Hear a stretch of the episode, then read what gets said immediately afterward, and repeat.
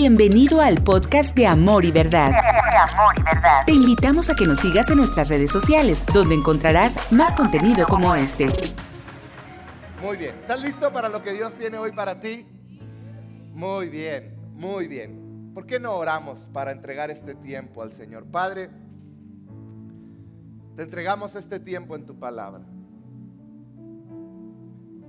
Padre, yo pido que en este tiempo podamos ver a Jesús,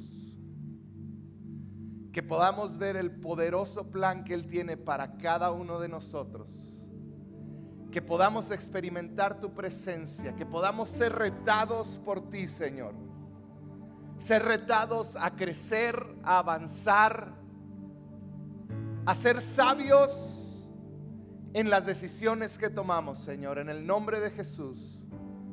Amén y amén. El día de hoy comienzo una nueva serie que se llama Amor y Verdad, mi casa. Amor y Verdad, mi casa. Y este primer eh, parte de, este, de, este, de esta serie se llama Esto es Amor y Verdad, porque yo hoy quiero presentarte en qué creemos en amor y verdad. No sé si te ha tocado, pero comúnmente cuando llegas a esta casa, una de las frases que yo he pedido que repitan y que repitan con todo el corazón cuando llegas a este lugar es bienvenido a casa. Bienvenida a casa. Y hacemos esta semejanza entre la casa y la iglesia. ¿Por qué? Porque creemos que esta es una casa espiritual para todos los que estamos aquí. Quizá es la primera vez que vienes, quizá es la segunda, quizá vienes esporádicamente y a lo mejor no lo puedes reconocer, pero tú perteneces a esta casa, porque Dios te está trayendo a este lugar y para nosotros es una bendición que estés aquí. ¿Por qué decimos que es una casa? Porque es un lugar seguro donde puedes venir tal como eres. Este lugar es una casa porque vas a ser recibido, vas a ser amado y ese es nuestro corazón. Muchas veces una casa tiene muchas connotaciones, muchas maneras que se refieren a ellas. Y yo quiero ir más allá del aspecto físico de cuatro paredes. Una casa es un hogar. Más allá de un edificio, una casa es un hogar. Un hogar donde hay convivencia. En un hogar hay amor, pero de repente hay peleas. Yo soy parte de la familia eh, Mendoza Reigadas, mis hijos, mi esposa y yo. Y sabes, convivimos en la casa, nos amamos. Y no lo vas a creer, pero también de repente nos peleamos. La realidad es que nunca es mi culpa, siempre son los demás. Pero eh, también en su casa, me imagino que es algo similar, ¿verdad? Con cada uno de ustedes. Ah, pero a veces peleamos, a veces tenemos diferencias. Pero hay algo que sucede cuando yo llego a casa. A pesar de todo lo que sucede, me siento seguro con mi familia. Mis hijos se sienten seguros, mi esposa se siente seguro, se sienten parte de un hogar a pesar de que pensamos diferente en algunas cosas, de que sentimos diferentes. Porque eso es lo que hace un hogar un lugar común seguro donde podemos llegar y ser nosotros mismos. Y eso es lo que queremos ser en amor y verdad. Una casa espiritual para ti y para cada uno de los miembros de tu familia y de muchos otros que han de llegar. Así que durante esta serie, estas siguientes semanas, yo quiero hablar de nuestra casa. ¿Ya vieron mi playera? Dice, yo amo mi, no soy el mejor modelo, pero es lo que hay. ¿Está bien? Yo amo a mi iglesia. La risa es la que duele, ¿eh, Dalí? No sé ni dónde estás, pero la escuché. Siempre mi mamá y Dalí son las que me lastiman con eso, pero bueno, no es cierto. Yo amo mi iglesia. Y es una declaración que es una realidad. Yo amo esta iglesia donde Dios nos puso. Yo quiero hacerte una pregunta para iniciar. ¿Cuántos aquí tienen menos de dos años o menos de asistir a amor y verdad? Levanta tu mano si tienes dos años o menos. Levántala bien en alto y quiero que volteen alrededor. En la primera reunión que estuvo igual de llena que esta, un poquito más a lo mejor, estamos casi al tope en las dos reuniones, era más o menos lo mismo. Casi la mitad de las personas tienen dos años o menos. Entonces esto es tan importante que puedas conocer a amor y verdad. En qué creemos, por qué lo creemos. Entonces, qué bueno que estás hoy aquí. ¿Estás listo? Muy bien. Cuando hablamos de liderazgo, es un tema que yo he estado siempre involucrado en el liderazgo, dirigiendo jóvenes, cuando mi esposa y yo éramos muy jóvenes, teníamos una célula, hemos estado siempre involucrados en el liderazgo. Cuando me casé, me gustara o no, yo tomé un rol de liderazgo. Mi esposa tomó un rol de liderazgo cuando tuvimos hijos. Porque qué importante es que cada uno de nosotros asumamos los roles que Dios nos ha puesto y cada uno de nosotros, lo puedas ver o no, lo reconozcas o no, cada uno de los que están aquí tienen liderazgo en su vida. En otras palabras, son influencia para otras personas. ¿Te des cuenta o no? Consideres que estás en una posición donde nadie te ve, nadie te sigue, estás teniendo liderazgo. Y una de las cosas principales que enseñan cuando enseñan acerca de liderazgo, acerca de, caminar correctamente, es que tú necesitas tener una meta. Tú necesitas tener una meta. Cuando tú estás, reconoces tu posición como ser humano, tú tienes que tener una meta en tu vida porque de otra manera simplemente vives, como dice la Biblia, como una hoja que se la lleva el viento. Entonces, yo hoy quiero hablarte de una meta. Como iglesia tenemos una meta y vamos a hacer un ejemplo aquí. Esta es mi meta. Yo tengo definido que mi meta es llegar a ese lugar yo quiero lograr esto en mi vida personal. Yo quiero lograr esto en mis hijos. Yo quiero lograr esto en mi, en mi matrimonio. Yo quiero lograr esto en mi ministerio, en mi trabajo. Es importante tener una meta. Pero la realidad es que muchas veces estamos lejos de nuestra meta. Y cuando yo estoy lejos de mi meta, yo tengo que encontrar la manera de llegar de donde estoy a la meta que tengo por delante. Entonces, si yo quiero llegar a ese lugar, yo tengo dos opciones. Yo puedo caminar derecho a mi meta, definiendo el camino por el cual voy a llegar a mi meta, o puedo caminar de repente para atrás.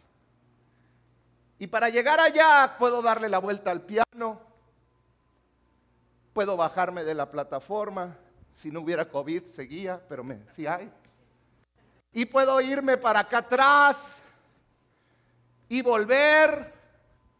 Y ahora sí me voy para mi meta. Y la realidad es que muchos así vivimos. Porque nunca alcanzamos a determinar, a decidir el camino que voy a seguir para llegar a mi meta. Vamos a decir que ya superé esto ya definí para llegar a mi meta, yo estoy aquí, necesito caminar en línea recta 10 pasos hacia allá para llegar a mi meta.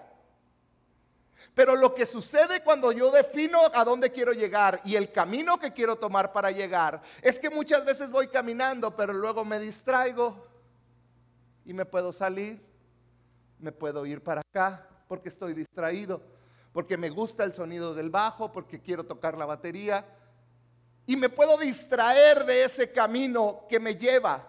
Entonces no nada más es importante tener una meta en la vida, sino que es bien importante definir el camino que me va a llevar a esa meta y aún más es bien importante poner guardas en el camino, tener un mapa que me va a llevar, poner fantasmitas en el camino que no me van a permitir salirme del camino hasta llegar a mi meta.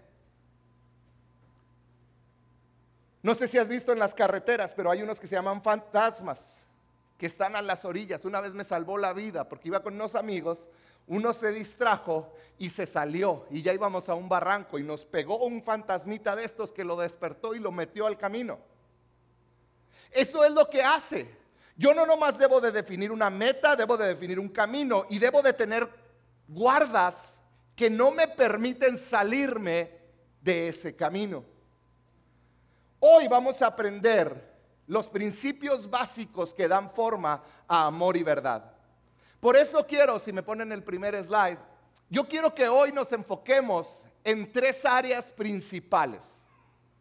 Yo quiero que hoy hablemos de la visión, la visión de amor y verdad. ¿Por qué? Porque organizaciones o personas exitosas son aquellas que tienen una visión clara, una misión específica una visión y una misión clara. Y no tan solo eso, sino que son consistentes en los valores que los van a llevar a donde quieren ir. Entonces hoy quiero que hablemos de lo que es la visión de amor y verdad, que es no es otra cosa que a dónde queremos llegar. Yo quiero llegar aquí, ¿cómo voy a llegar aquí?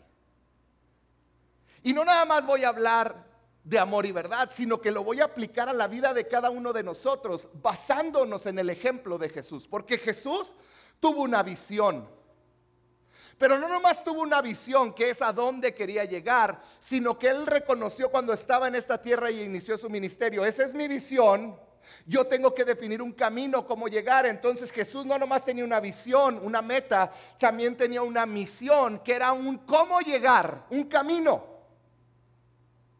Porque qué importante es tener un camino a cómo voy a llevar, por qué estoy en esta tierra y qué tengo que hacer en esta tierra, por qué estoy en esta iglesia y cuál es mi papel en esta iglesia, qué es lo que tengo que hacer para cumplir mi propósito en esta tierra.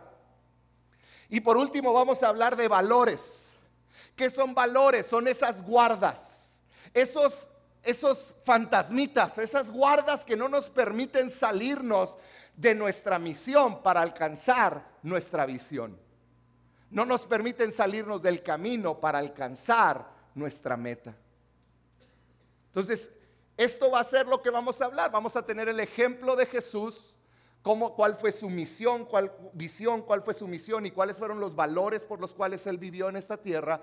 Vamos a ver cómo amor y verdad se alinea a los valores de Jesús cómo la, visión, la misión y los valores de amor y verdad se alinean a los de Jesús. Y yo quiero mostrarte mi ejemplo de cómo mi vida se alinea a los valores de la iglesia y de Jesús por consiguiente.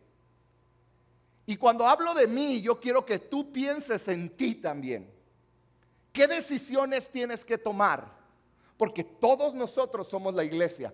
¿Qué decisiones tienes que tomar hoy en cuanto a la meta que tienes en tu vida, el camino que vas a recorrer y qué guardas necesitas poner en tu vida para alcanzar esa meta? Porque no sé tú, pero yo, no, no sé. No sé ustedes. Pero muchas veces, cuando yo no defino el camino a donde voy, cuando yo no pongo guardas que me mantienen en el camino. Como dicen en Juárez, me voy por las tortas. Me voy, me salgo. Entonces es importante tenerlo. Vamos a iniciar, ¿estás listo? Vamos a iniciar con la visión de Jesús. ¿Cuál fue la visión de Jesús en esta tierra? La visión de Jesús fue muy clara en esta tierra. La visión de Jesús era establecer el reino de Dios en esta tierra. Esa fue la visión de Jesús, era clara, era única. Él lo dijo, Mateo, perdón, Lucas 17, 21. Jesús hablando dijo, no podrán decir aquí está o está por ahí, porque el reino de Dios ya está entre ustedes, ya estoy aquí, vine a establecer el reino de Dios. Entonces, si tú y yo lo podemos ver claramente, fíjate, Jesús en 37 parábolas habló acerca del establecimiento del reino de Dios. Habló del reino de Dios, decía, el reino de Dios es como constantemente.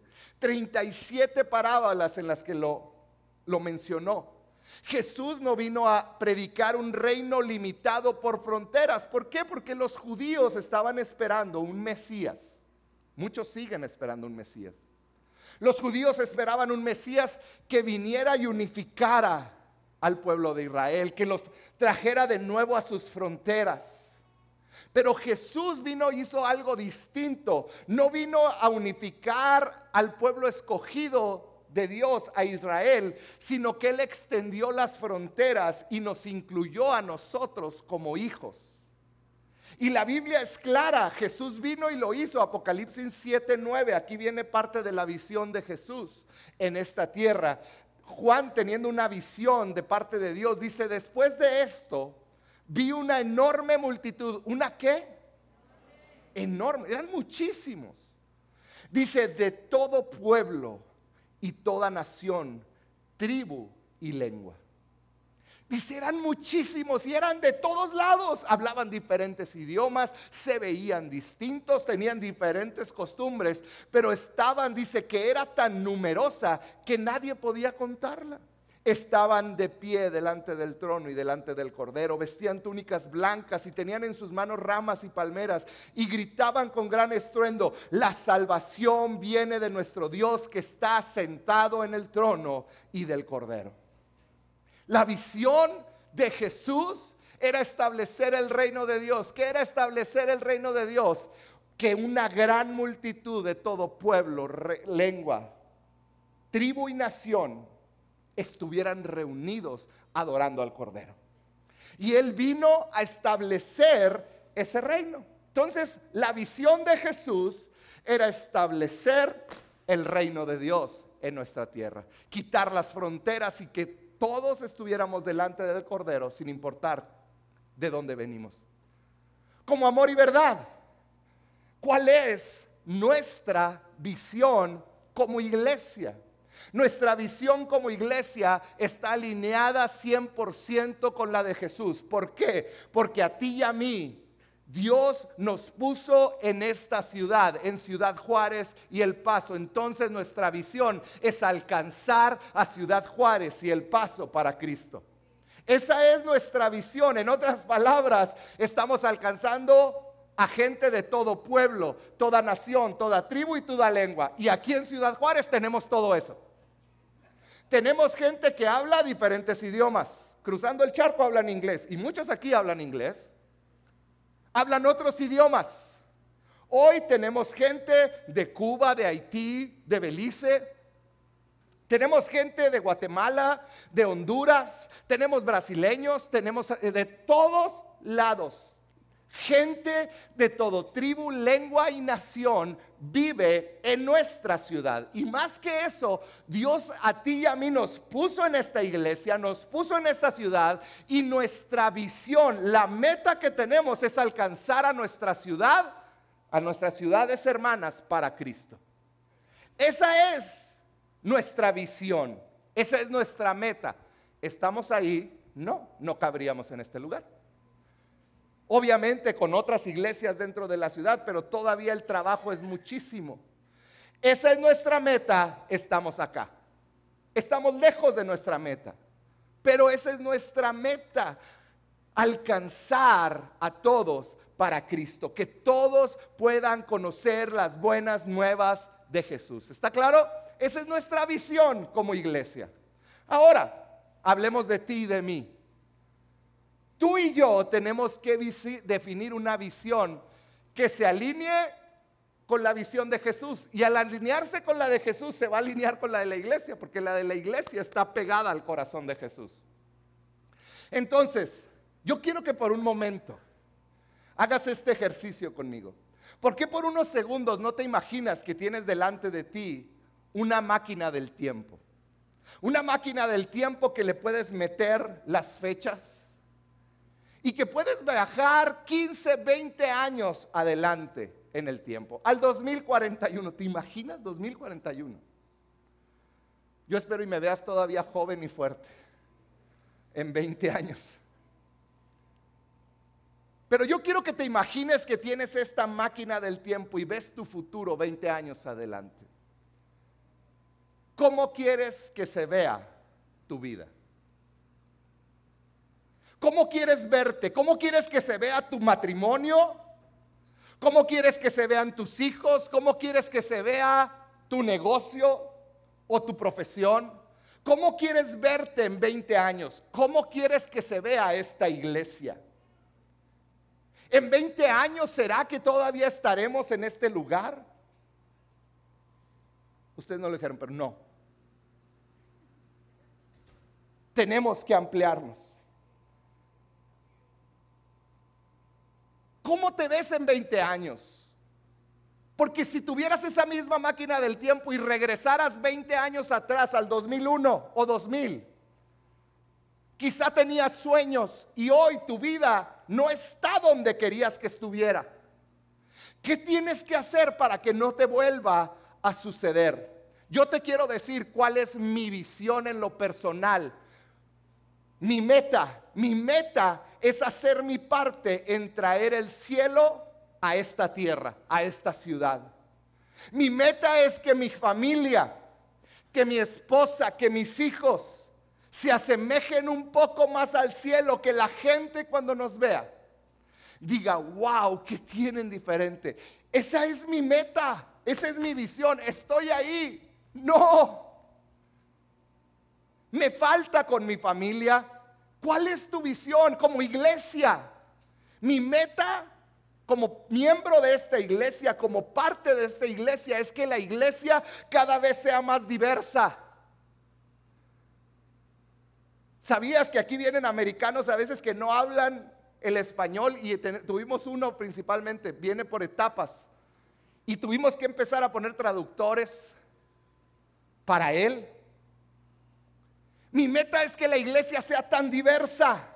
Mi meta es que sea una iglesia estable, viva y accesible para todos. Que se pueda ver esta iglesia como Apocalipsis 7, gente de toda tribu, lengua y nación. Nuestra meta como iglesia, ¿cuál es tu meta en tu trabajo? ¿Cuál es tu meta en lo que haces? ¿Cómo quieres verte? Porque todo tiene que girar a lo que dijo Jesús cuando enseñó a orar a su pueblo. Y él les dijo, deben de orar así, venga tu reino. ¿Se acuerdan que lo vimos la semana pasada? Después de reconocer tu posición ante Dios y de reconocer a Dios, Él les dijo, oren, venga tu reino. ¿Qué es esto? Lo principal que hay en tu corazón es establecer el reino de Dios en esta tierra. ¿Cómo lo voy a hacer yo? Porque lo que sucede en la iglesia o la visión que Jesús dejó para nosotros no puede suceder si no inicia en lo personal, si no inicio yo hoy. ¿Cómo vamos a llegar a eso? ¿Cómo voy a llegar a que en 20 años yo esté llegando a mi meta? La iglesia esté llegando a su meta. ¿Cómo vamos a alcanzar a, Ciudad Juárez y El Paso para Cristo? ¿Cómo vamos a llegar ahí? Eso lo define tu misión. La misión. En otras palabras, la misión es el camino que yo debo de seguir para llegar a donde a mi visión, a mi meta. ¿Cuál fue la misión de Jesús? Jesús tenía una misión y era el evangelismo global. ¿Qué era esto? Que todos conozcan de Jesús que todos conozcan las buenas nuevas. Su tarea fue la gran comisión, Mateo 28. Dice así, Jesús se acercó y les habló diciendo, toda potestad me es dada en el cielo y la tierra. Por tanto, les dijo, yo tengo toda la autoridad lo que tienen que hacer es ir a ser discípulos a todas las naciones, bautizándoles en el nombre del Padre, del Hijo y del Espíritu Santo, enseñándoles que guarden todas las cosas que os he mandado. Y aquí yo estoy con vosotros todos los días hasta el fin del mundo. Jesús lo que vino a hacer en la cruz es ganar la victoria y nos dio todo lo que necesitamos para poder seguir con la misión, con el camino. La misión de Jesús y Él dio su vida por esto es, fue predicar el Evangelio a todos. ¿Cómo lo hizo? Le predicó a gente que era ignorada por la iglesia, a gente que era menospreciada por la iglesia por su manera de vivir, por su manera de actuar, por su manera de reconocerse a ellos mismos. Y Jesús vino y los incluyó en la iglesia su visión, el camino que él siguió para alcanzar y establecer el reino de Dios fue el evangelismo. Jesús vino y Dios lo dio todo y evangelizó. Ahora, como iglesia, como amor y verdad, ¿cómo vamos a alcanzar a Ciudad Juárez para Cristo? ¿Cómo vamos a llegar a nuestra meta? ¿Cuál es nuestra misión? ¿Cuál es el camino que vamos a seguir para llegar a donde Dios, a la visión que Dios puso en nuestro corazón? Está escrita en nuestras paredes.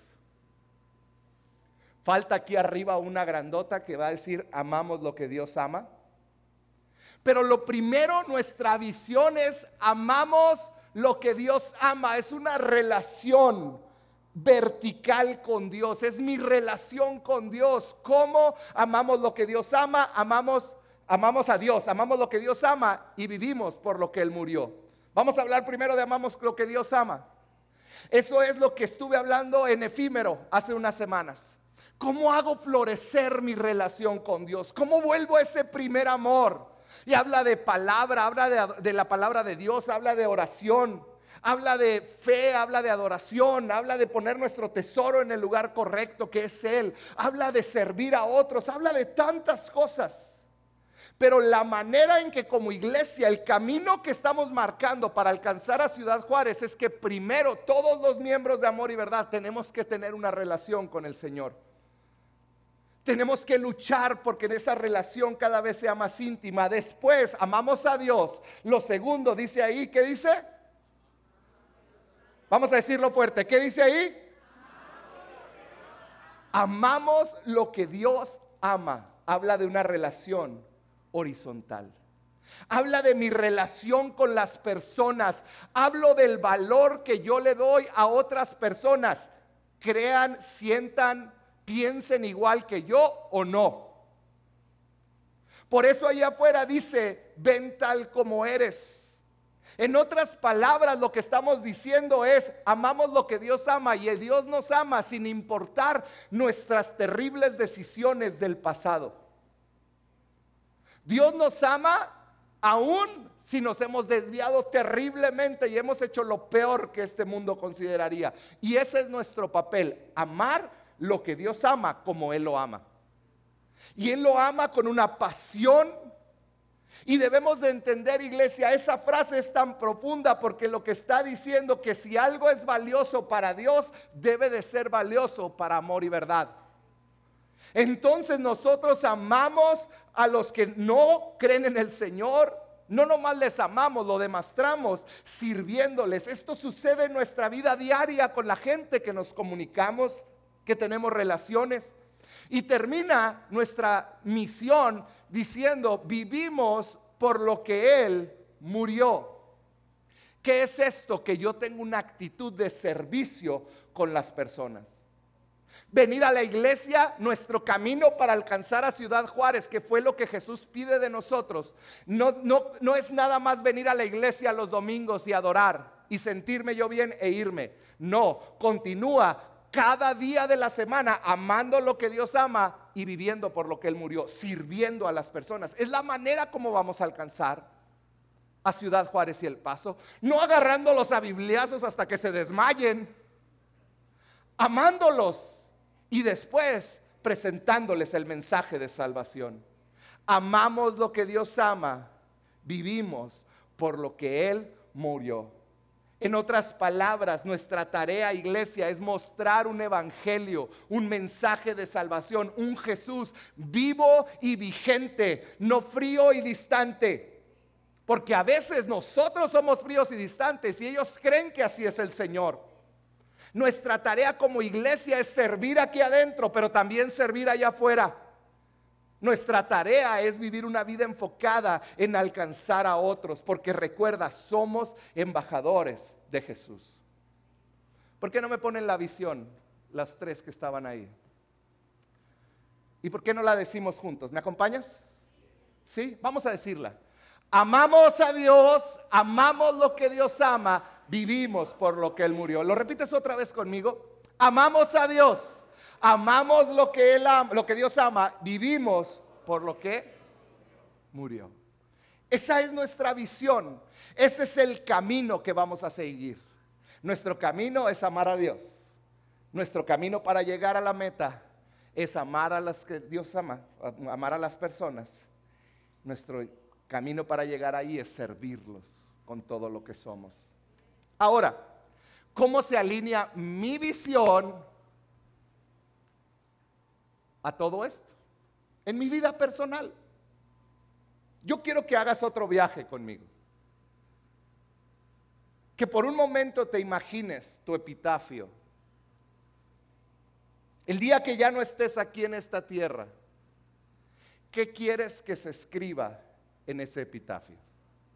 ¿Qué quieres que los demás hablen de ti? ¿Qué quieres que los demás digan de ti? Quizá te gustaría que dijera, fue un padre y un esposo amoroso. Yo me puse a revisar algunos epitafios en la internet y algunos decían padre y esposo amoroso. Otro de un joven que murió decía, un hijo que trajo honor a sus padres. Otro más profundo, que decía, murió millonario.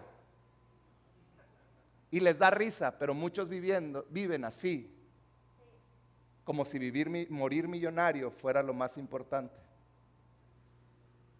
Dedicándole todo tu tiempo al, al trabajo descuidando a la familia, descuidando a la iglesia, descuidando el amar lo que Dios ama y vivir por lo que Él murió. ¿Qué es lo que quieres que diga tu epitafio? Una persona que hizo lo más que pudo con lo que tenía. Yo me puse a pensar y yo te quiero dejar de tarea. Piensa qué quieres que diga ese epitafio tuyo. Yo me puse a pensar y yo llegué a esta conclusión. Está un poquito largo, así que háganlo con letra chica. Pero yo quiero ser recordado como un hijo, como un padre y como un esposo que fue confiable, que podían confiar en él, que protegió a los que amó y que fue amoroso. Yo quiero ser recordado así, yo quiero que ese, mi vida esté pavimentada de esa manera, mi, ese caminar. Yo quiero ser recordado como un hombre que trajo amor y estabilidad a su familia. Como un hombre que les ayudó a sacar lo mejor de ellos. Y te soy sincero, ese es el camino que tengo que seguir para que ellos conozcan al Señor y el reino de Dios sea establecido en mi casa. Te soy honesto, no estoy ahí pero yo ya sé cómo tengo que caminar. Yo tengo que caminar para ser un hijo, un padre y un esposo confiable, amoroso, protector, que muestra a Jesús y sirve a los que ama. Eso es en mi familia, pero fuera de mi familia yo quiero ser recordado como alguien, aún por mis hijos, como alguien que dedicó su vida a enseñar de Dios, a mostrarle a Dios a otras personas. Y me gustaría que pusieran lo que dije, dijeron de Esdras en Esdras 7:10. Esdras 7:10 dice, Esdras se había dedicado por completo a estudiar la ley del Señor, a ponerla en práctica y a enseñar sus preceptos y normas a los israelitas. Así quiero que me recuerden, pónganme de nuevo la otra imagen. Así quiero. Ese quiero que sea mi camino. Ahora quizá tú estás aquí y estás pensando, es que lo que yo hago es tan X, tan insignificante. Quizá eres una mamá que tuvo que dejar su trabajo, que tuvo que dejar su vida por cuidar a un bebé. Y, a veces es frustrante estar encerrado con, con una criatura que llora y que solo quiere comer. Y cuando llega a los dos años te das cuenta que que tu esposo estaba loco porque le heredó todo y corre por todos lados y destroza los terribles dos. O quizá estás encerrado en un trabajo que no te gusta, estás haciendo algo que no te llena. Y consideras que lo que haces es tan insignificante. Te quiero contar una historia que leí que me retó increíblemente. Es de un hombre afroamericano llamado Frank Willis. Él murió en el año 2000. Frank trabajaba en un trabajo aburrido y regular. Él era guardia de seguridad de una oficina de gobierno en Washington, D.C., donde están el gobierno de Estados Unidos. Y su trabajo era de noche. Él, su trabajo era traer una lamparita y él cuidaba dos pisos de ese gran edificio de gobierno. Y su trabajo era cuando no había nadie caminar por las oficinas solas y oscuras con una lámpara verificando que siguieran solas. Y ese era su trabajo día tras día tras día. Frank una noche iba caminando cuando de repente notó que una puerta estaba entreabierta, se acercó, la quiso cerrar y no pudo, se fijó y habían puesto un tape donde debería de embonar y cerrar la puerta. Le pareció raro, quitó el tape y cerró la puerta, siguió con su rondín. Dos horas después aproximadamente estaba en su segunda vuelta vuelve a pasar por esa oficina y se da cuenta que de nuevo está abierta y de nuevo hay un tape. Le parece extraño, quita el tape, cierra la puerta, monta guardia allá afuera y le habla a la policía. Un trabajo insignificante.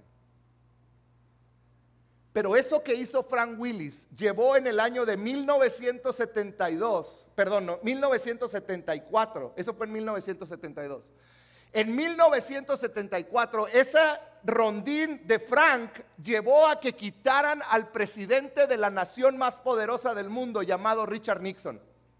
El trabajo insignificante de un hombre, insignificante entre comillas, llevó a que el hombre más poderoso del mundo fuera destituido, porque salió a partir de ahí el escándalo que todavía se estudia en las universidades, que se llamó Watergate. Un escándalo de corrupción en el gobierno de Estados Unidos, que fue descubierto porque un guardia de seguridad hizo su insignificante trabajo. Lo que tú consideras insignificante realmente puede tener una profundidad y un valor tan increíble en lo espiritual y en lo carnal. Quizá estás en un trabajo sin mucha exposición, sirviendo en áreas donde nadie te ve. Yo hoy te quiero decir, tú puedes cambiar la historia de tu ciudad con lo que estás haciendo. Mujeres que están aquí, hombres que han dedicado su vida a sus hijos, tú no sabes lo que tus hijos pueden llegar a alcanzar si tú les dedicas tu vida. No estás desperdiciando tu carrera y tu tiempo porque la abandonaste por un chiquillo. Al contrario, estás sembrando en el futuro de ellos. Y tú no sabes lo que van a alcanzar en un futuro. ¿Qué es lo que quieres que diga tu epitafio cuando mueras? Tienes que definirlo porque ese es el camino que te va a llevar a tu meta, a tu visión. Como amor y verdad es amar a Dios, amar lo que Dios ama y vivir por lo que Él murió. Y entramos a la tercera y última parte, que son los valores Los valores no sirven de nada si no hay consistencia en ellos. Y Jesús tenía valores por los cuales él vivió. El valor de Jesús fue amar a Dios y amar a las personas. ¿Sabías que Jesús fue traicionado? Jesús fue perseguido, Jesús fue menospreciado, se burlaron de Jesús. Y eso pudiera haberlo hecho a él salirse de su camino hacia su visión, hacia su meta. Porque cuando lo traicionaron, él pudo haber dicho, ah, Judas le di todo y haberse desviado. Pero había valores que no le permitían salirse de su camino hacia su meta. Y ese era el amor que él le tenía a Dios y el amor que él le tenía a las personas. Que iba más allá, era generoso. Él era generoso en amor, en gracia, en misericordia.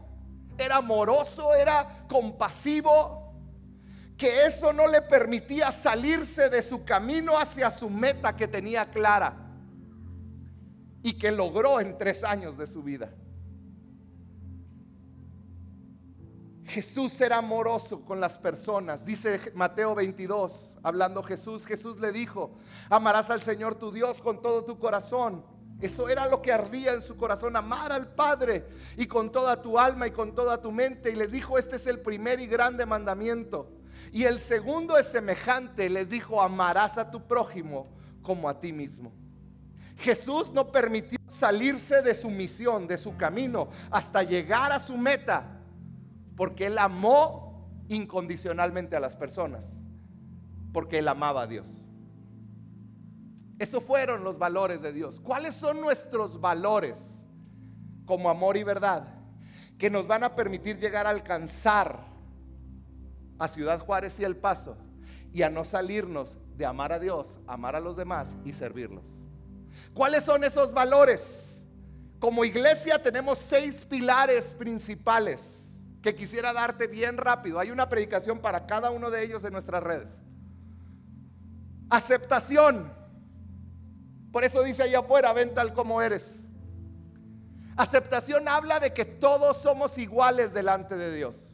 No importa tus preferencias sexuales, económicas, no importa quién eres o cómo eres. Tú eres bienvenido en este lugar. Eres bienvenido en este lugar independientemente del área o el proceso que estés viviendo en tu caminar con Dios. Esta es una casa segura para ti. Tú puedes venir tal como eres. ¿Sabes por qué puedes venir tal como eres? Porque yo sé que Él no te va a dejar en esa manera en la que llegaste. Yo sé que al caminar y al conocerlo, Él te va a ir cambiando, porque yo no puedo hacer nada desde aquí. Él te va a ir mostrando el camino y le vas a ir conociendo. Aceptación. Aceptación es una de las cosas que nos va a permitir seguir amando a Dios, amando a los demás y sirviéndolos. Número dos, alegría. Somos una comunidad alegre. Este lugar se hizo para reírse. Por eso tu pastor a veces dice tonterías que ya después lo regañan. Pero este es un lugar alegre donde puedes venir y reírte y pasarla bien. Porque la iglesia es para disfrutarla. Una comunidad alegre que sabe disfrutar todo lo que Él nos dio. Pero no nomás es aceptación y alegría, sino también es generosidad. Y no me refiero solamente al dinero, que somos generosos al darle al Señor, porque Él es nuestro tesoro. Pero generosidad, Jesús era generoso en amor, en gracia, en misericordia. Y eso debemos de ser como comunidad, una comunidad generosa. Una comunidad que ama generosamente, que abraza generosamente, que celebra generosamente. También somos excelentes. Excelencia es otra de las cosas que nos va a permitir llegar a alcanzar a Dios. Porque sabes, el pueblo cristiano ha tenido una fama de malhechos. Pero aquí no, aquí vamos a ser excelentes. Excelentes quiere decir que hacemos lo mejor con lo que tenemos. Lo que Dios nos dé, vamos a hacerlo mejor. Y si, y si tenemos que, si podemos mantener este lugar limpio y lo mejor posible, vamos a hacerlo porque somos excelentes en lo que hacemos. Debemos de siempre estirarnos hacia la excelencia. Número cinco, la compasión. Un corazón que llora con los que llora, que ríe con los que ríe, que abraza al que necesita ser abrazado, que va y suple necesidades. Un corazón compasivo. Ese es otro valor que no podemos dejar. Y por último, el servicio. Somos una iglesia que sirve, siempre está sirviendo. Esos son nuestros valores que no nos van a dejar de amar a Dios, amar lo que Dios ama y vivir por lo que Él murió hasta que lleguemos a la meta de alcanzar a Ciudad Juárez para Cristo. Eso somos iglesia. Eso somos. Aceptación, alegría, generosidad, excelencia, compasión y servicio. Son las guardas que están, que no nos van a permitir salirnos de nuestra misión. Y quiero terminar hablándote de ahora cómo yo alineo mis valores para poder alcanzar mi, mi meta.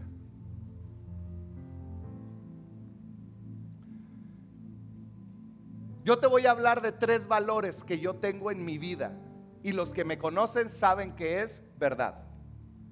Son tres valores que yo no negocio, que yo no hago excepciones. Son tres valores por los cuales rijo mi vida. Y son tres, te voy a mencionar tres, pero hay más si te van a servir a ti, apúntalos, porque te pueden ser de mucha bendición. El primer valor que yo no negocio en mi vida es que cada semana voy a estar en la iglesia. Yo no negocio conmigo mismo o con alguien más. Ay, hoy no tengo ganas de ir. Ay, hoy no, hoy estoy enojado. Oh, ayer trabajé mucho, anoche me desvelé demasiado. Yo no negocio el ser parte de una comunidad que adora a Dios. Ahora tú dices, pues usted es el pastor, sino quien predica. Este valor tengo años con él. Hoy soy pastor porque yo decidí no faltar ni un domingo a la iglesia. Hace ya muchos años yo salí de una iglesia de una manera dolorosa. Y yo terminé mi relación con esa iglesia el día sábado a las 9 de la noche. Llegamos a la casa con dolor en el corazón. Nos acostamos, nos dormimos. Y al día siguiente sonó el despertador y volteé a mi esposa y me dice, ¿a dónde vas? Como diciendo, pues ni que vayas a la iglesia. Y le dije, levántate, levántalo, vamos a levantar a los niños porque nos vamos a la iglesia. Y lo me dice, ¿a dónde? A donde sea. Pero yo no le voy a dar un domingo al diablo.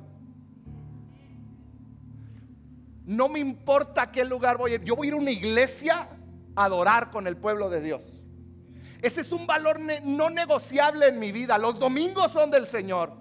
Yo no puedo faltar la experiencia de estar con mis hermanos adorando al Señor, cantándole junto. Es un valor no negociable que me va a permitir seguir en mi camino, a que escriban lo que tienen que escribir en mi epitafio y a que en 20 años vean lo que yo quiero ver.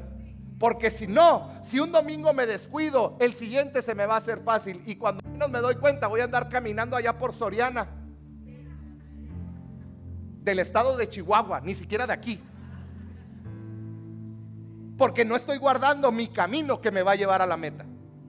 Un valor no negociable, los domingos son del Señor. Punto. Segundo valor no negociable, y, de veras, con esto batallé mucho, es el diezmo. Esto yo lo tengo que decir con vergüenza, mi esposa me lo enseñó. Yo no tenía el carácter para diezmar. Pero mi esposa, todos los domingos, ¿traes el diezmo? ¿Traes el diezmo? yo lo saco del banco.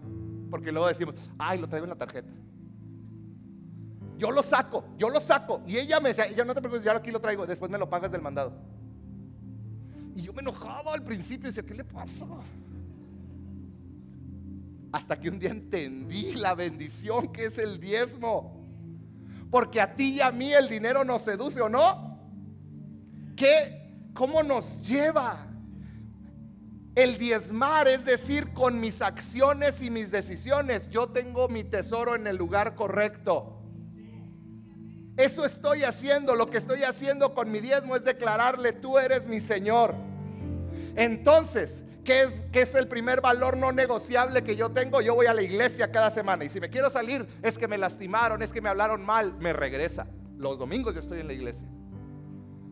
Y yo le agregaría, y estoy sembrado en una iglesia, porque siempre he estado sembrado en una iglesia y siempre Dios me ha bendecido por eso. Número dos, ¿cómo sé que estoy sembrado? Porque le estoy dando mi diezmo a Él cada vez. Y mi tercer valor que te quiero compartir el día de hoy tiene que ver con mi matrimonio. Y si hay algo que yo quiero que tú agarres este día, es esto, seas hombre o seas mujer. Mi esposa es la única mujer que tiene acceso a mi corazón. Mi esposa es la única que escucha mi dolor, mis tristezas.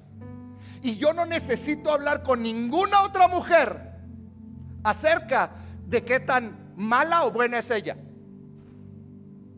Ese es un valor que yo he tenido por 22 años de matrimonio. Yo no le voy a dar pie a que mi corazón se desvíe por otra mujer.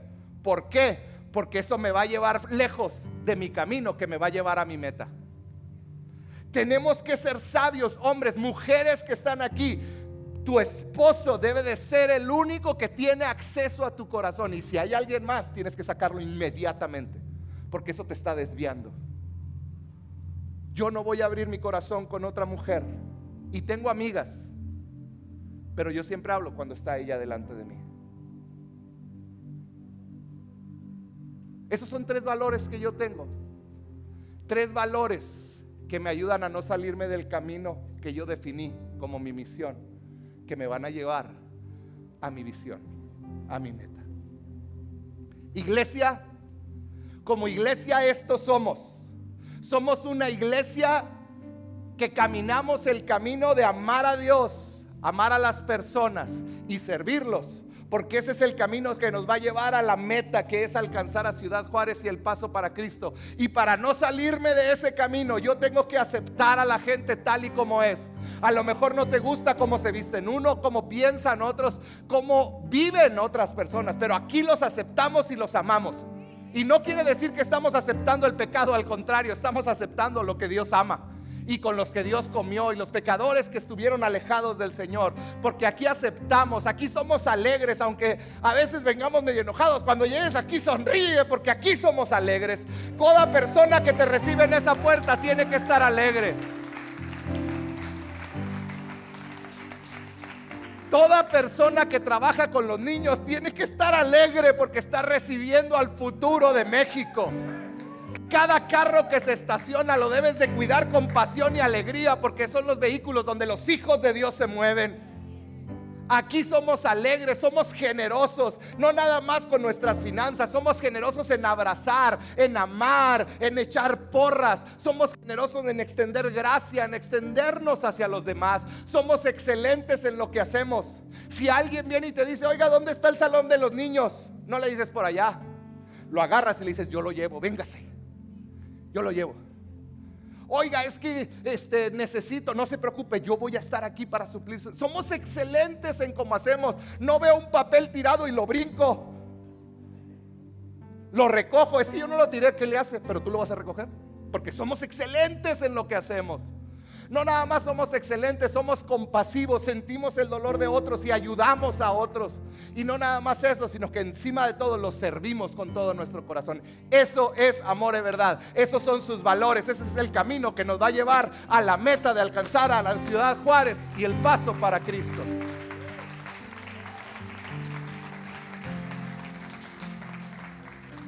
Quiero terminar hablándole a todos los líderes que están aquí.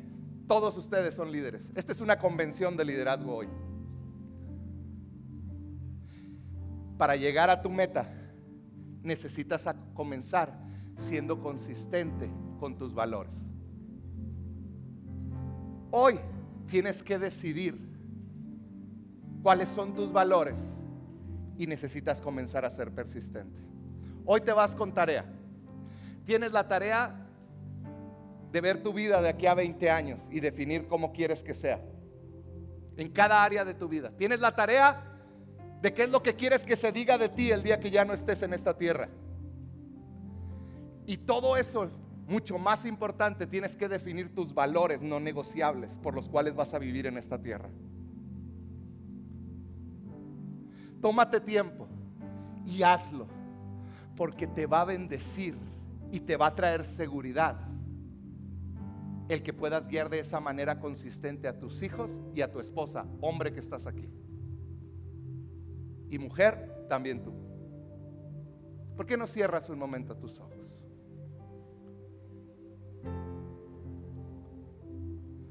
Quizá el día de hoy estás aquí y hoy tienes que reconocer que necesitas hacer cambios en tu vida. Quizá no has estado sembrado en la iglesia. Yo espero que hoy Dios haya abierto tus ojos a ver con claridad lo importante que es ser parte de una comunidad de fe. Este es el tiempo también donde tú vas a poder definir qué es lo que quieres lograr en tu vida y cómo lo quieres lograr. A lo mejor hoy tienes que pedirle perdón al Señor porque has estado llevando tu vida como una hoja que se la lleva el viento. Este es el tiempo donde le tienes que pedir perdón al Señor y decirle, Señor, dame una oportunidad. Quiero tener una visión en mi vida, quiero tener clara mi misión y quiero tener los valores, ser consistente en ellos para poder alcanzar lo que me has llamado a alcanzar. Ahí donde estás, habla con el Señor y dile, Señor, permíteme ser ese líder que tengo que ser es el líder de mi propia vida para iniciar. Ayúdame a ser esa persona Esa persona que va a traer honra a ti y a tu reino. Padre, en el nombre de Jesús, yo pido por cada hombre, mujer que está escuchándome en este momento.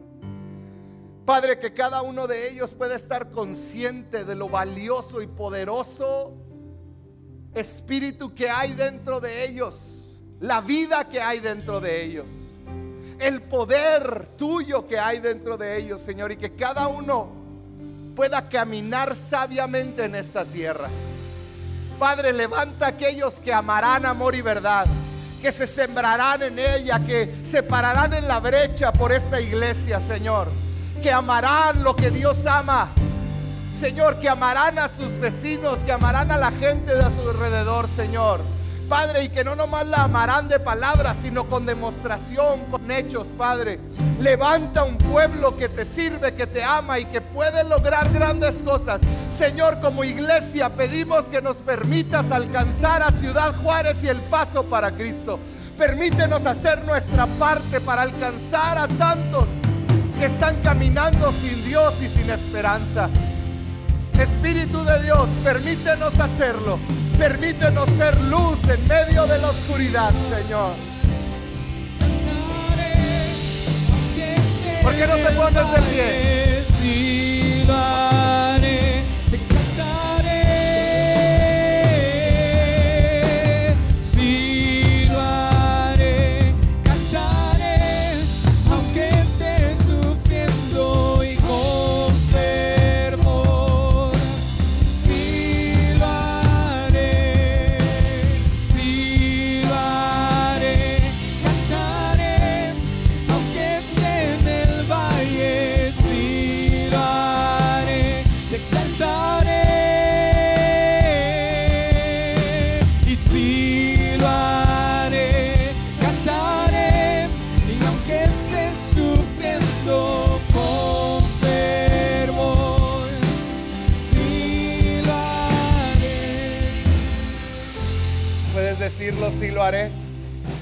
Ahí donde estás, ¿por qué no levantas tu mano al cielo y le dices, Señor, sí lo haré? Y yo quiero terminar orando por ti. Yo quiero terminar orando por cada uno de ustedes. A lo mejor no eres parte, no te has sembrado en esta iglesia. Quizás has venido por mucho tiempo. Pero hoy conoces lo que somos y en lo que creemos y hacia dónde vamos. Y yo voy a pedirle al Espíritu Santo que Él hable a tu corazón y que hoy puedas decidir, esta va a ser mi comunidad de fe. Esta iglesia me va a ayudar a alcanzar mi meta, porque aquí se habla la palabra del Señor. Este, este lugar va a ser parte, va a ser mi casa. Padre, en el nombre de Jesús, ahí donde levanta tus manos. Señor, yo pido por cada hombre, mujer que hoy está aquí, Señor. Padre, que tú puedas sembrar su corazón en este lugar. Padre, que ellos puedan caminar sabiendo, Dios, la visión de esta iglesia, la visión que tú nos has dado como pueblo tuyo, Señor. Y Padre, yo hoy pedimos, ¿por qué no oramos por Ciudad Juárez y El Paso? Padre, hoy oramos por la salvación de nuestra ciudad, de nuestras ciudades, Señor, Ciudad Juárez y El Paso, Señor. Unas ciudades que han estado marcadas por el odio, que han estado marcados por el asesinato, por la sangre, por las drogas, por la perversión. Señor, pero hoy yo hablo a esta ciudad que será alcanzada por el Evangelio, que será alcanzada y que toda sangre derramada por violencia, Padre, será cubierta por la sangre de Cristo. Y Señor, Ciudad Juárez es un lugar de salvación. Ciudad Juárez es un lugar de esperanza. Ciudad Juárez es un lugar de avivamiento, Señor. En el nombre de Jesús.